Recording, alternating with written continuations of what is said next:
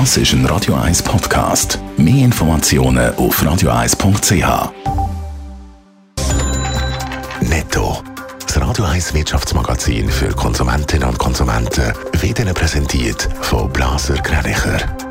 Wir beraten und unterstützen Sie bei der Bewertung und dem Verkauf von Ihrer Liegenschaft. blasergreinicher.ch Raphael Wallimann. Der Chemiekonzern Ems Chemie leitet seine zwei russischen Werke lahm. Wegen dem Ukraine-Krieg ist das Geschäft zusammengebrochen. Es sind zwei Standorte mit je 30 Mitarbeitenden, gibt das Unternehmen der Südostschweiz bekannt.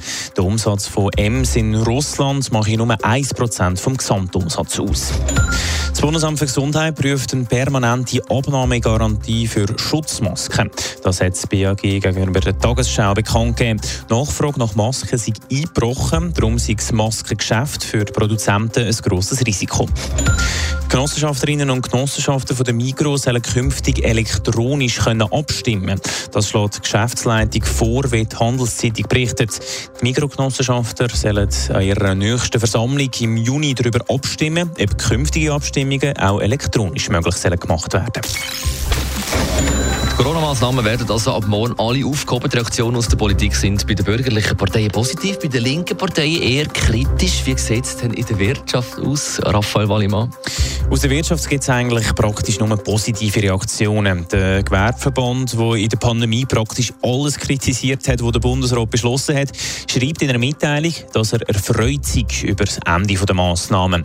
Und auch der Arbeitgeberverband ist froh, dass Angestellte bei einem asymptomatischen Verlauf nicht mehr in die Isolation, wie der Freddy Greuter vom Verband sagt. Es war ein richtiger Entscheid zum richtigen Zeitpunkt, wo der Arbeitgeber wieder lässt, ihre eigene Verantwortung am Arbeitsplatz auch uneingeschränkt wahrnehmen. Und auch die Aufhebung von der Maskenpflicht im ÖV sei vor allem für Pendler eine Erleichterung. Ja, die Maskenpflicht im ÖV hat uns ja fast zwei Jahre begleitet. Wie reagiert die SBB auf die Aufhebung? Die SBB gibt sich neutral und äußert sich nicht zum politischen Entscheid vom Bundesrat. Aber wir setzen natürlich die neuen Massnahmen um, sagt der Sprecher Daniele Palecki. Selbstverständlich werden wir jetzt die Zugsdurchsagen müssen anpassen. Die Kleberli, die überall auf den Türen kleben, zumindest bei der SBB, entfernen. Das kann noch eine Weile dauern.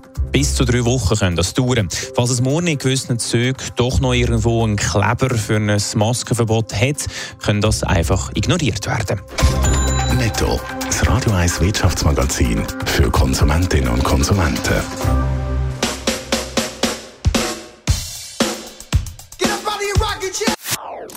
Das ist ein Radio 1 Podcast. Mehr Informationen auf radio1.ch.